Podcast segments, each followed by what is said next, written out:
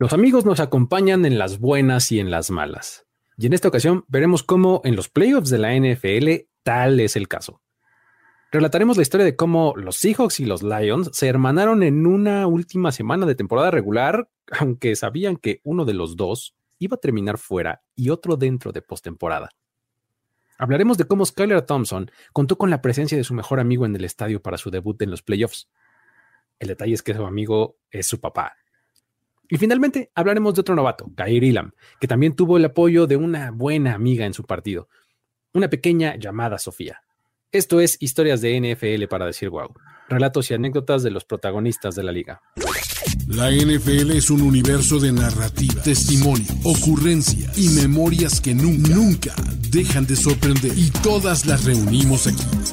Historias de NFL para decir wow, wow, wow, wow, wow, wow, Con Luis Obregón y Miguel Ángeles es. Mi querido Miguel Ángeles es, ¿cómo estás? Bienvenido una vez más a, estas, eh, a este espacio en donde nos especializamos en contar historias padres. Así es, ya listo para empezar una semana más de contar historias que poquito tienen que ver con lo que pasa en el terreno de juego, sino más con lo que va pasando alrededor de, y ahora muy, muy en, modo de postemporada, platicando de historias que pasan alrededor de los playoffs. Exactamente, están interesantes las que traemos hoy, todas giran en torno un poquito a la amistad, ¿no? Entonces, este, ahí iremos tratando de enlazarlas eh, para que pues vayan haciendo un bonito sentido entre ellas, ¿no? Este, no sin antes quisiéramos, antes de pues, comenzar a, contar estas historias, recuerden amigos que todavía está el Super Bowl Challenge. ¿eh? No sé, Mike, ¿tú cómo vas en tu bracket? Me fue bien, la verdad es que este, desafortunadamente no me fui perfecto, me fui con cinco aciertos, o sea que llevo mis 10 puntitos. ¿Qué te, falló? ¿Qué te falló? ¿Cuál fue? Este que le puse que ganaban los Buccaneers. Ah, ok. Ese fue uno de los que yo fallé también. Yo, yo, tuve dos errores. Puse que ganaban los Bucks y puse que ganaban los Vikings. Entonces. No, la verdad, dice, no, nunca se la compré a los Vikings y dije, vamos a arriesgarle en el Super Bowl Challenge con los Giants y mira que salí bien recompensado con esa, esa apuesta. Bueno, así vamos nosotros dos. Ustedes, este, todavía pueden, este, inscribirse, ¿eh? o sea, ya saben que ahí visiten superbowlchallenge.es y todavía pueden meterse. Este, la verdad es que, pues, con eh, desempeños tan pobres como el mío, ¿no? Teniendo ocho puntos después de la primera ronda, este, pues, no están tan lejos. En una de esas sí, sí, sí me alcanzan, ¿no? Entonces, eh, no dejen de participar, ¿sale? Ahora sí, vamos a comenzar con las historias, Mike, porque esta primera es de, amistades este, eh, institucionales, por así decirlo, ¿no? O sea, de, amistades de equipos. Esas, esas que están bien raras, porque, pues, si lo piensas, pues en realidad son rivales, ¿no? Pero los Seahawks y los Lions tienen una nueva amistad. De alguna manera se volvieron amigos, aunque básicamente se trataron de destrozar durante un par de semanas. es como una cosa medio extraña, porque vamos a empezar diciendo que es una relación. ¿Te acuerdas antes en Facebook decía es complicado? Oh, claro. Uh, sí, sí, cuando te podías poner en tu estatus es complicado. Es complicado. si los Lions y los Seahawks pudieran poner un estado de Facebook de cómo está su relación, es complicado. Muy bien. Así lo pondrían. Porque primero que nada hay que decir que estos dos equipos se enfrentaron en la semana 4 de la temporada regular un partido que estuvo de locura, que ganó Seattle 48-45. Sí, sí, sí, un tiroteo así, fuegos artificiales, ofensivas y todo, sí, sí lo recuerdo. Vamos, algo que se esperaba teniendo a Jared Goff y Gino Smith como corebacks. Oh, por supuesto, eso es un absoluto mínimo, ¿no? no esperas mínimo menos de 90 puntos en el partido, porque pues, obviamente. Y luego las, las, temporadas de ambos fueron avanzando como de manera un poco distinta, Seattle iba como un poquito más encaminado a los playoffs Detroit parecía muerto, de repente como que a media temporada se despertaron y dijeron, ahí vamos. Y entraron a la semana 18, los dos equipos con posibilidades de entrar a la postemporada. Los dos. Los dos. Con un pequeñísimo detalle. Estaban peleando por el mismo boleto.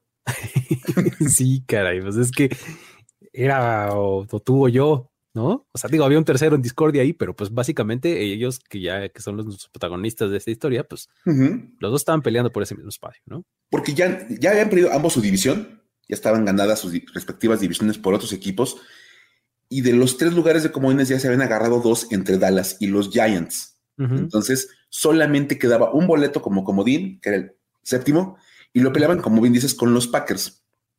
Ahí los tres en el triángulo, pero nos interesan los Seahawks y los Lions. Ajá. Seattle necesitaba ganarle a los Rams y que los Lions le ganaran a los Packers para poder entrar. Y Detroit necesitaba ganar su partido y que Seattle perdiera. era como medio raro, ¿no? Como de... Es que sí está complicado, porque no, es que los dos desearan así que el otro perdiera. No, no. O sea, era una combinación ahí extraña. Seattle era, necesito ganar y que tú también ganes. Y Detroit, no, no, no, no, yo, yo sí quiero ganar, pero yo quiero que tú pierdas. Exacto. Ajá. No era, no, no era muy extraño. Total que Seattle juega primero, acuérdense que jugaron en la tarde en el, bloque de en medio, ahí como los juegos de las tres ahora de México, y ganaron su partido. Con eso, en automático, eliminaron a los Lions. Sí, caray. Entonces dices, esto ya pues realmente no daba como para una buena historia de amistad. Pero la cosa más chistosa es que los Seahawks, después de eliminar a los Lions, tenían que entrar con el argumento de, oigan, ¿no sería mucha molestia si le ganaran a los Packers? sí, claro, sí. Vienes de eliminarme y tú me vienes a pedir un favor. o sea, ¿no? Yo sé que te acabo de eliminar de la postemporada. O sea, yo lo entiendo. Pero quisiera ver qué tan posible fuera que me echaras la mano para que yo pasara. Que me ayudaras, por favor, ¿no? Imagínate nada más eso. Total que fue una cosa bastante interesante. Este, Dan Campbell y su equipo, hay que, hay que decirlo, y eso es una cosa que se platicó mucho durante el juego de, final de temporada regular, salieron con todo. O sea, de verdad salieron con todos los Lions. A matar totalmente, sí, sí, sí. Y hay que reconocerle el gran trabajo que hicieron porque le dieron un gran partido a los Packers, que necesitaban simplemente ganar para pasar. Y terminaron venciendo a Green Bay, en Green Bay. Sí lo cual fue bastante bueno. Al, final teníamos que fuera, a ser un mal partido porque Detroit estaba eliminado. Terminó siendo un partido bien interesante, bien emocionante. Dan Campbell aventando unas jugadas que para qué te cuento, ya sabes, mandando cuatro oportunidades y cosas por el estilo. Sí, sí, sí. El ladder, ¿no? Ahí este, este pase que va al corredor y el corredor se la picha al receptor, ¿no? Una de esas maravillas. Así sacada del libro de jugadas de Boise State. Sí. Entonces, total que los, este, los Lions hicieron su labor, eliminaron a los Packers y con eso le dieron el pase a los Seahawks, equipo que los acababa de eliminar un par de horas antes. sí. Lo cual fue muy raro. Pero bueno, la verdad es que hay que decir que los, los 12, los números 12, que es como se conocen a los aficionados de los Seahawks, sí. decidieron que pues no podía quedarse todo este así nada más como de, ah, pues gracias por ayudarnos a pasar, sino que hicieron algo que de verdad aquí en este programa lo hemos dicho varias veces, se debería de volver costumbre. Usar estas oportunidades para hacer algo bueno. Que se convierta en un pretexto. O sea, cualquier este, cosa deportiva, ya sea benéfica o adversa, que se convierta en una oportunidad para ayudar a la gente. Si tú vas a, canalizar tu afición deportiva para ayudar a alguien más, el deporte va a tener todavía mucha más utilidad en la sociedad. Exacto. Y total que, fíjate lo que son las cosas. Al estilo, al más puro estilo de la Bills Mafia, más de 700 personas donaron dinero a la fundación de los Detroit Lions. O sea, la del equipo, ¿no? Así, a la fundación oficial del equipo. Y eran aficionados de los Seahawks, los que estaban dando dinero, así de, ¿sabes qué? Pues gracias, qué buena onda de tu parte haber eliminado a los Packers. Ahí va una lanita de, de regalo y le juntaron casi 20 mil dólares a la fundación de los Lions. Órale, muy bien. Nada, nada mal. Sí, sí, sí. Estaba padre porque además dejaban mensajitos los aficionados a la hora de hacer la donación. Y los, los tres mensajitos como que eran como los más recurrentes decían, uno, haciendo un, pequeño homenaje al bisabuelo de Jamal Williams. Es que al final del partido le da una entrevista y dice que le dedicaba el partido a su bisabuelo, acaba de morir y toda esa onda. Sí, sí. Y como aparte es el que anota el touchdown del triunfo de los Lions. Pues más, claro. en honor a tu bisabuelo, ahí va. Gracias por esto y pues, dedicado a él. Otros mensajes, muchos mensajes, eran más como dedicados en, agradecimiento a Dan Campbell, a este coach agresivo que salió a jugar con todo cuando su equipo estaba eliminado. Y bien pudo haber empacado todo, ¿sabes qué? Ahí muere, gracias. No peleamos nada, ¿para qué peleamos? Y al revés, salieron a echar todo el, todo el problema a, Green Bay. y, dijo Dan Campbell, me encantó en la, en la canción, sí, ya nos fuimos, pero nos vamos a llevar a los Packers también del camino. no nos vamos a ir solos, hasta creen. Nos vamos a llevar unas rótulas. No, no, pasamos y estos tampoco. De aquí nadie sale clasificado y toma que la cumplen. Y otros, muchos mensajes nada más iban como eh, con el mensajito de gracias a los Lions en general, gracias al equipo, por ayudar a, pasar a los hijos a la postemporada. Bien, ok. Y lo mejor de todo es que el equipo como tal, los Seattle Seahawks, hicieron su donación. Ah, ya, de plano. Así. O sea, dijeron, ¿sabes qué? No, sí, pues los fans van a donar. Uno como equipo también tiene que donar para agradecerle a los ellos tan bonito gesto de eliminar a los Packers. Y ahí va la donación. Ah. Y eh, es, es, raro escuchar el número porque donaron 2.371 dólares. Órale, está medio arbitraria la cantidad, ¿no? si la escuchamos nada más así, es como el número más aleatorio que te puedas imaginar. Sí. Pero tiene una razón, porque resulta que lo fueron como desglosando. Ok. Y dijeron, es que son realmente cuatro donaciones. Primero, una de 30 dólares por el número de Jamal Williams. Claro, ok, bien. Ya dijimos. Luego, otra donación de 12 dólares por los aficionados de los Seahawks. Ah, claro, por los doces, bien. Por los doces. Luego, 313 dólares, era un donativo adicional, por el código de zona de Detroit. Uy, Eminem. Everybody in the house of the 313, put your Exactamente. hands and follow me. Entonces, como el código de zona, ves que tienen sus códigos cada, cada ciudad. Claro. El código de Detroit es el 313. Entonces los Seattle Seahawks pusieron una donación de 313 dólares Bien. por el código de zona de Detroit. el en serio me lo sé por Eminem. ¿eh? por eso se lo sabe uno, pues ahí está.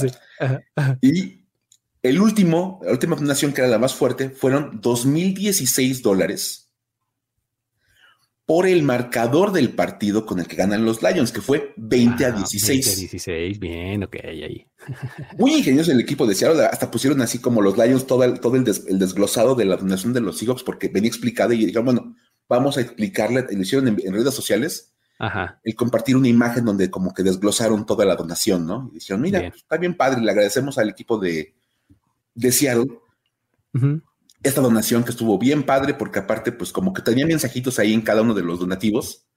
Jamal Williams y los 12 y el código de Detroit y el marcador del partido y pues como que todo tenía un buen sentimiento. O, sea, eh, básicamente era como, como un anillo de Super Bowl que ahora se supone que cada piedra tiene un, este, sí, que todo lo más que acá donación, ¿no? Imagínate que también, también está padre si lo quieren hacer así como de donar 4.953 dólares y, van a desglosarlo en, cosas, pues adelante. La cosa es que regalen dinero para ayudar a la gente y ya que lo expliquen como quieran explicarlo. Bien. Entonces, muy bien. Y digamos que cuando menos es un poquito menos amarga la victoria de los Lions, que pues a fin de cuentas se quedaron en su casa. Pero ya, bueno, mínimo hubo una donación a su fundación y dinero que ayudará seguramente a mucha gente allá en, en, la, zona, en la zona del 313. Exactamente, muy bien, está buenísima esta, porque pues efectivamente está, nos, nos lleva este, como justo la amistad a, un punto como más institucional, ¿no? O sea, equipo con equipo, este, está bueno, bien, bien, me gusta, venga. Y ahora también tenemos la historia de Skylar Thompson, ¿no? Eh, porque, pues a ver, Skylar Thompson eh, es todo un caso por un montón de razones. O sea, tenemos que empezar por decir que Skylar Thompson fue casi casi que empujado al campo de juego por las, por las lesiones que hubo de sus corebacks, ¿no? O sea, en, los Dolphins, o sea, vamos, primero tenemos que empezar por Tua Bailoa, ¿no? Que este, las conmociones y demás le impidieron jugar, pero no es como que Skylar Thompson fuera el backup. El backup era Teddy Beachwater y él también estuvo lesionado, ¿no? Entonces, este, pues bueno, acaba jugando Skyler Thompson, que era el tercer coreback, ¿no? Y, pues básicamente eh, eso fue lo que hizo que terminara eh, siendo el titular acá en, un partido de playoffs, ¿no? O sea, nada más en un partido en donde si pierdes quedas eliminado, ahí vas, ¿no? Siendo novato eh, y demás, ¿no? Pero pues bueno. Imagínate nada más. Su primera actuación en postemporada realmente, este, pues iba a ser con stakes y bastante altitos, ¿no? Pero pues vamos a, recordar un poquito de, qué onda con Skylar Thompson eh, para dar un poquito de contexto, ¿no? Él nació en el 97, ¿no? Y es hijo de Brad y Teresa Thompson. Eh, y, para el 2003 eh, sufrió la pérdida de su abuelo por, por cáncer pancreatítico, pancreático, perdón. Y en 2004 eh, cuando Skylar tenía seis años, su mamá Teresa murió de cáncer de seno. O sea, es un tipo al que el cáncer lo ha perseguido en su familia, ¿no? Entonces, sí, sí, sí, exactamente. Después de salir de la preparatoria, él acepta una beca en Kansas State, ya jugando fútbol y demás, o sea, ya digamos que había encontrado ese, ese rumbo en su vida, ¿no? El sueño de sophomore, que es el, segundo de elegibilidad que tienen eh, los jugadores, fue nombrado titular para el equipo. Entonces, pues eso quiere decir que ya iba en una trayectoria bastante ascendente, muy buena, pero las lesiones empezaron a quejarlo.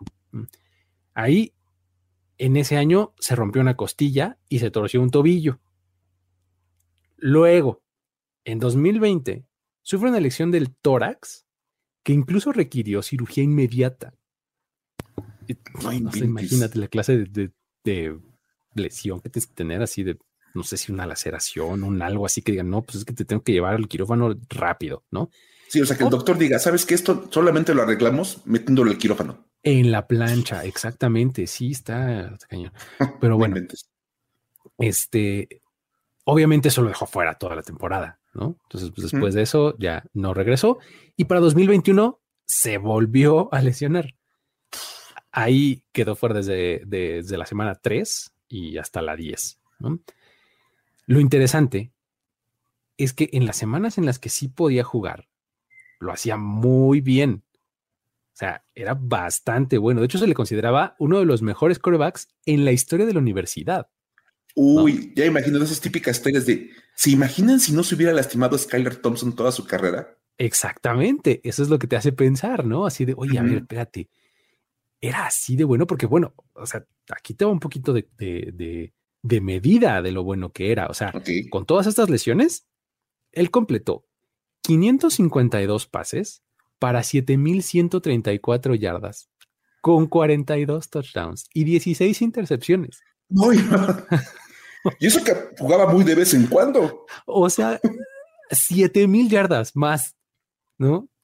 más de 500 este, pases completos. O sea, y su radio de touchdowns con intercepciones es buenísimo. Es buenísimo, 42 contra 16, ¿no? Entonces, realmente súper, súper bueno, ¿no? Entonces, em, el problema es que todas las lesiones que tenía, pues era, eso hacía como que todos los equipos profesionales, pues como que se espantaran y dijeran, no, este tipo, pues la verdad es que no va a ser durable, eh, probablemente traiga ahí arrastrando cuestiones de salud y demás, pues entonces todo el mundo lo prospectaba como para salir pues, sin ser drafteado, ¿no? O sea, para unirse a algún equipo como agente libre novato.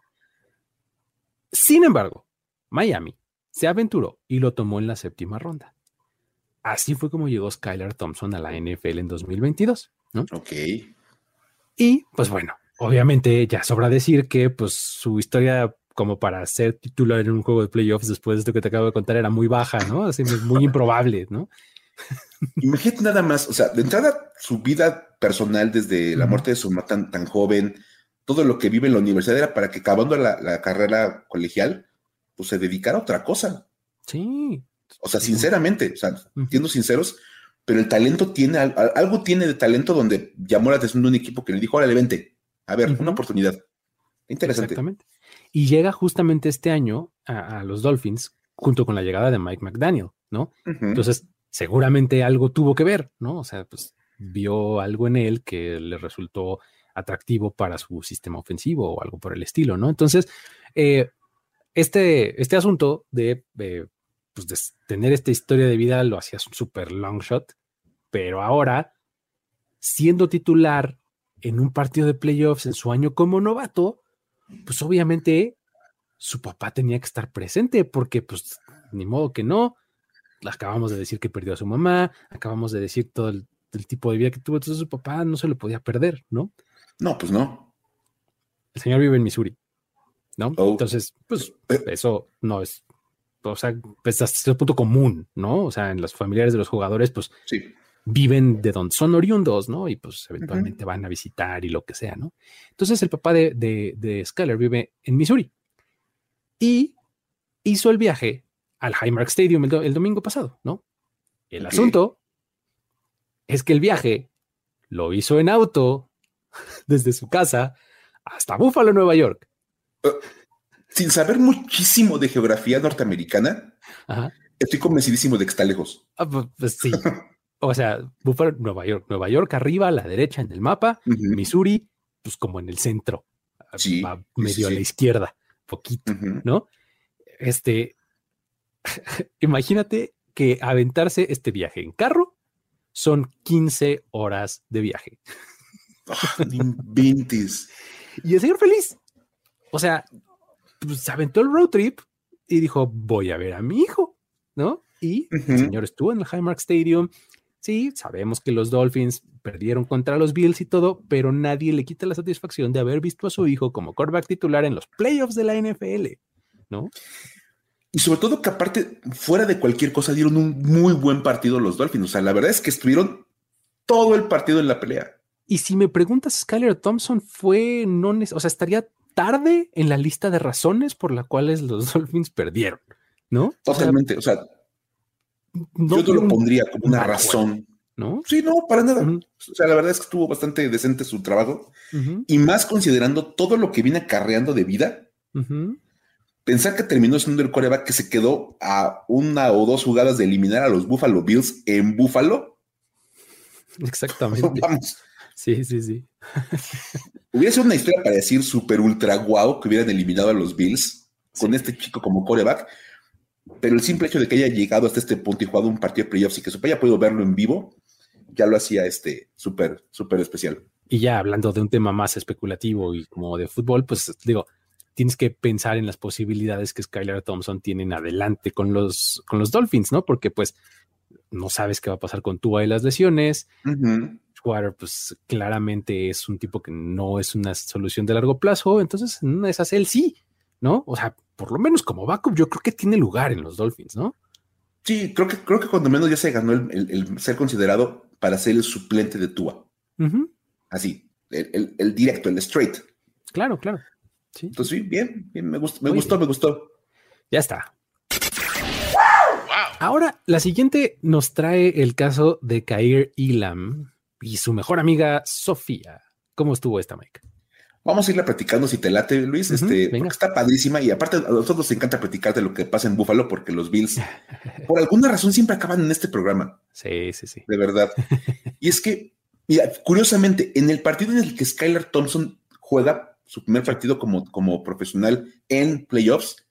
Del otro lado, ahora sí que del otro lado del, campo, estaba Kyrie Elam, el cornerback de los Bills, que también debutó en postemporada, porque él también es novato. Y, él, y él tuvo, eh, a diferencia de, de, Thompson, que tuvo a su papá, que manejó un montón, Elam tuvo una amiga muy especial con él en este encuentro, y esta niña se llama Sofía Benintende, de nueve años de edad. Lo cual dices, ok, suena como medio raro que Kylie tenga una amiga tan, tan joven, tan pequeña. Y resulta que Sofía es una niña que está peleando con un tipo de cáncer llamado sarcoma. Que es un cáncer que va en los huesos, ¿no? Sí, se está, escuchado en algún momento, sí. Está cañón. Y resulta, fíjate, ahí tú nos puedes contar un poquito más, Luis, que Ilan y Sofía se conocieron el mes pasado durante el Festival de Luces organizado por los Bills. Sí, o sea, este, este, es un evento que normalmente los Bills eh, organizan y son eh, eh, anfitriones. como cuando termina este, como este grupo de novatos, o sea, como, ¿cómo decirlo? Que las actividades de los novatos de cada año culminan con este festival. ¿no? ok. Las actividades de los novatos incluyen un montón de cosas, desde hacer caridad, desde hacer muchas cosas en, en la comunidad y todo esto culmina con este, con este evento, ¿no? El, Festival de Luces. Entonces, este, ahí fue donde conoce justamente Kairi Lam a Sofía. Eh, la familia Benintende eh, fue una de las invitadas a este festival y pues de ahí vino el encuentro entre estos dos personajes, ¿no? Entre Kair Ilam y Sofía. Kair encontró a Sofía ahí, pues en el, festival y le contó este, sobre el sarcoma Ewing se llama, ¿no? Eh, sarcoma Ewing, ¿no? Que es el que, el que ella padece específicamente, ¿no? Eh, como ya lo decías hace un momento, es un tipo de cáncer que se presenta dentro y alrededor de los huesos. Ok, o sea, como que el que sea el cáncer, el sarcoma Ewing hace que sea también alrededor de los huesos. Ay. Exactamente, ¿no? Entonces, pues ahí platican, le cuenta esto eh, ella a él y este, pues entonces ahí es cuando se da cuenta Ilam de, pues de lo mucho que ha peleado ella con esta enfermedad y con las circunstancias y demás, ¿no? Entonces, decidió que la mejor idea era acompañar a Sofía toda la noche para que tuviera la mejor experiencia posible. Ah, qué buena onda, así como de yo soy tu cuate de esta fiesta todo el tiempo. Me gusta, me gusta. Exacto. Y pues ahí se formó la amistad, ¿no? O sea, ya de ahí, pues, real, digamos.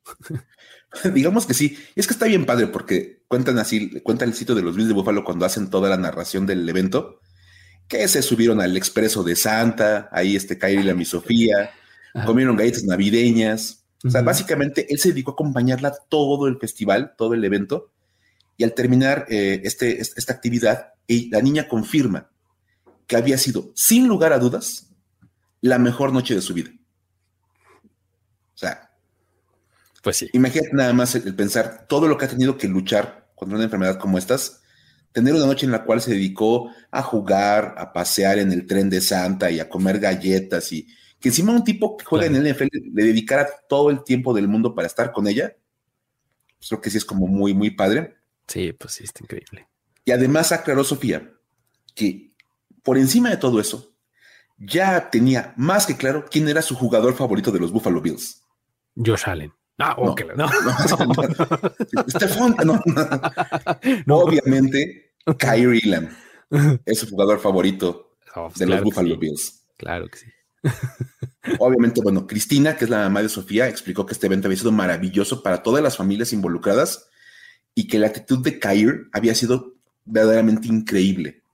la, postura de él sí se lució y ella, este, bueno, él dijo que había sido muy cool y muy emocionante poder darle algo a los demás y ser una influencia positiva en, la, en su comunidad, ya que la organización de los Bills le había dado todo lo que él podía pedir, así como todo podía esperar, ¿no? Todo lo que podía esperar, exactamente. Creo que, creo que tiene como mucho sentido decir, bueno, como un chico que viene seguramente de con sueños de jugar en la NFL, que te firme un equipo, que te den todo lo que te pueden dar en el tema de contrato, preparación. Sí, pues sí diga, oye, pues, me piden que regrese, pues con todo gusto regreso. Pues claro, digo, eh, una vez más, como siempre lo decimos, o sea, ¿qué le costó a Kailem?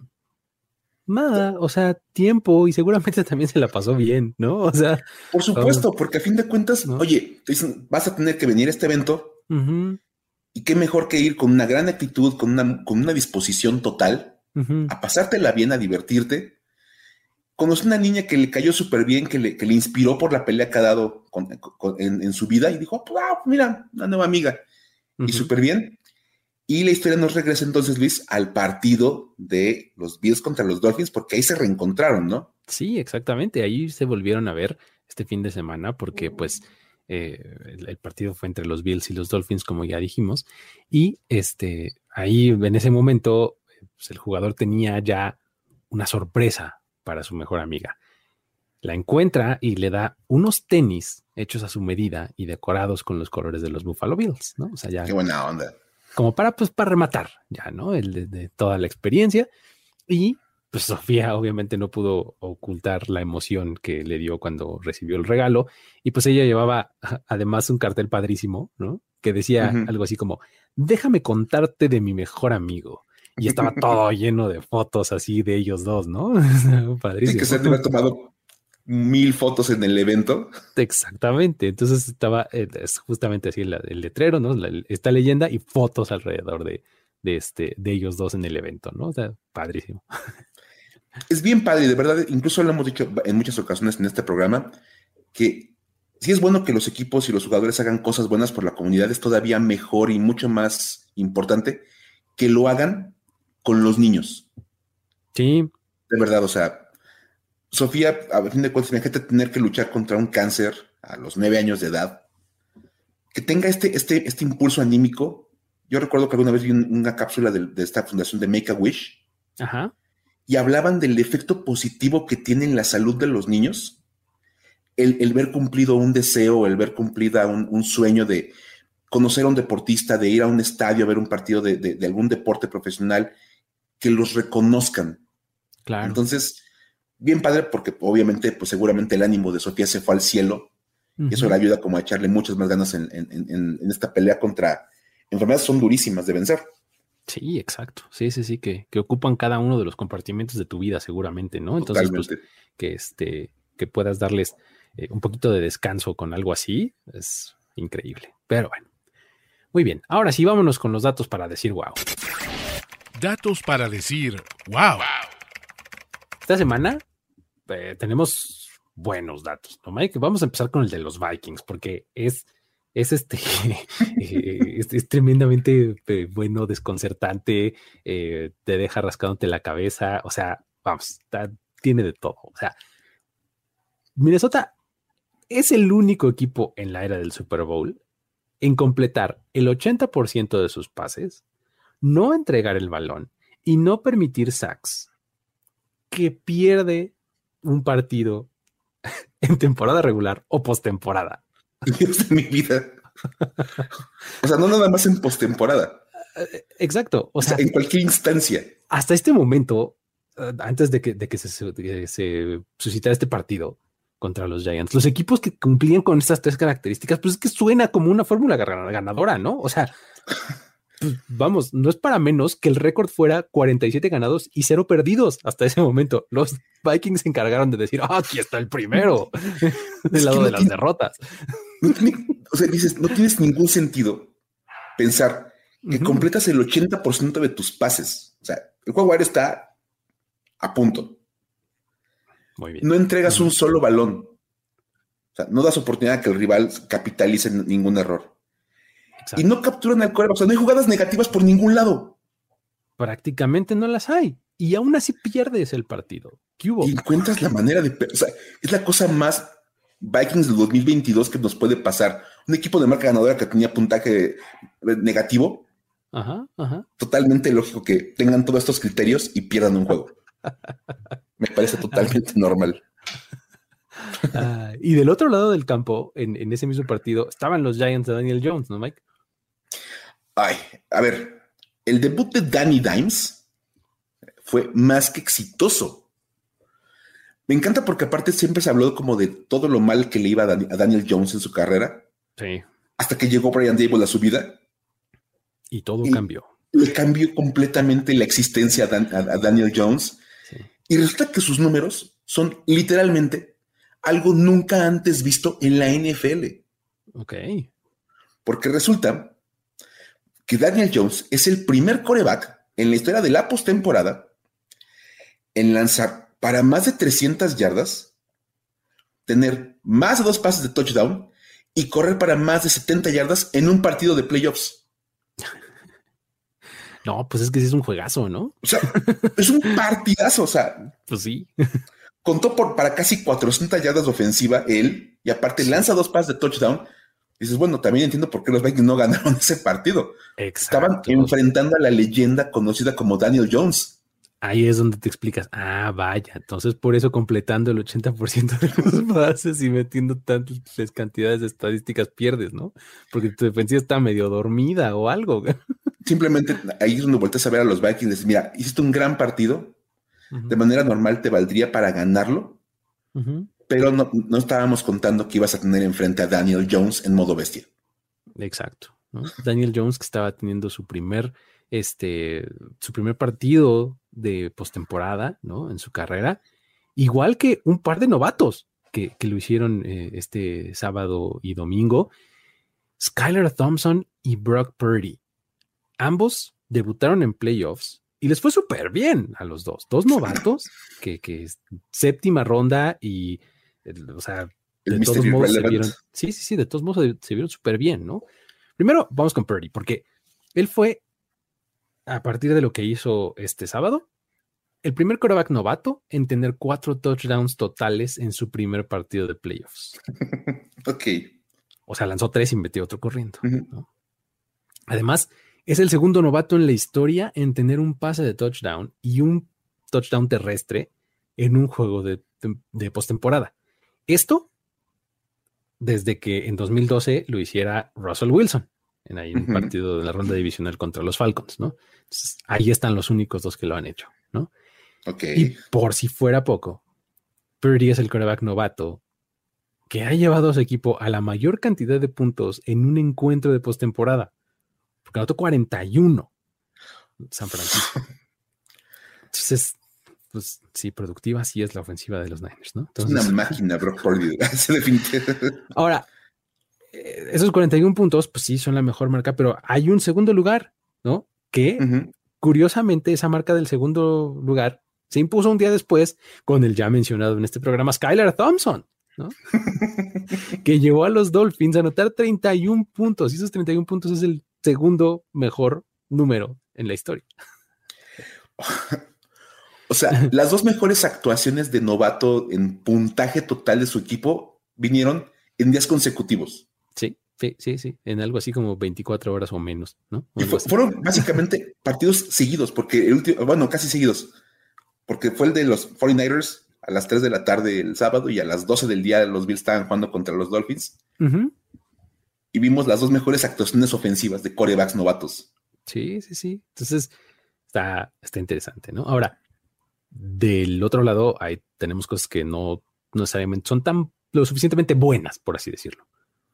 Y es que, a ver, del 2003 al 2021, los equipos que anotaban más de 30 puntos y tenían ventaja en la batalla de entregas de balón, es decir, tener más uno o mejor en entregas de balón, tenían marca de 60 ganados, dos perdidos en postemporada.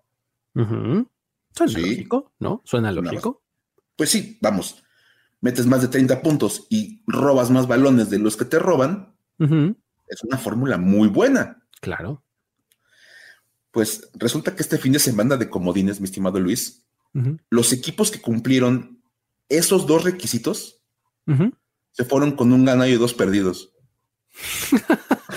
Este, ¿Me estás diciendo este Chargers o quién? Es que los Chargers nada más le interceptaron cuanto pase pudieron a Trevor Lawrence en, la primera mitad, metieron 30 puntos. Claro. Y perdieron el partido.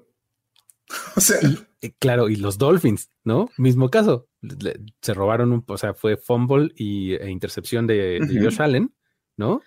Ganan la batalla de, de, balón, y metieron 31, puntos. Ya, y perdieron también. O sea, imagínate, decimos, cuando haces, haces las cosas básicamente muy bien y ni así te alcanza. Sí, qué locura. O sea, pasamos de 62 a 61-4 en dos días. ah, muy bien.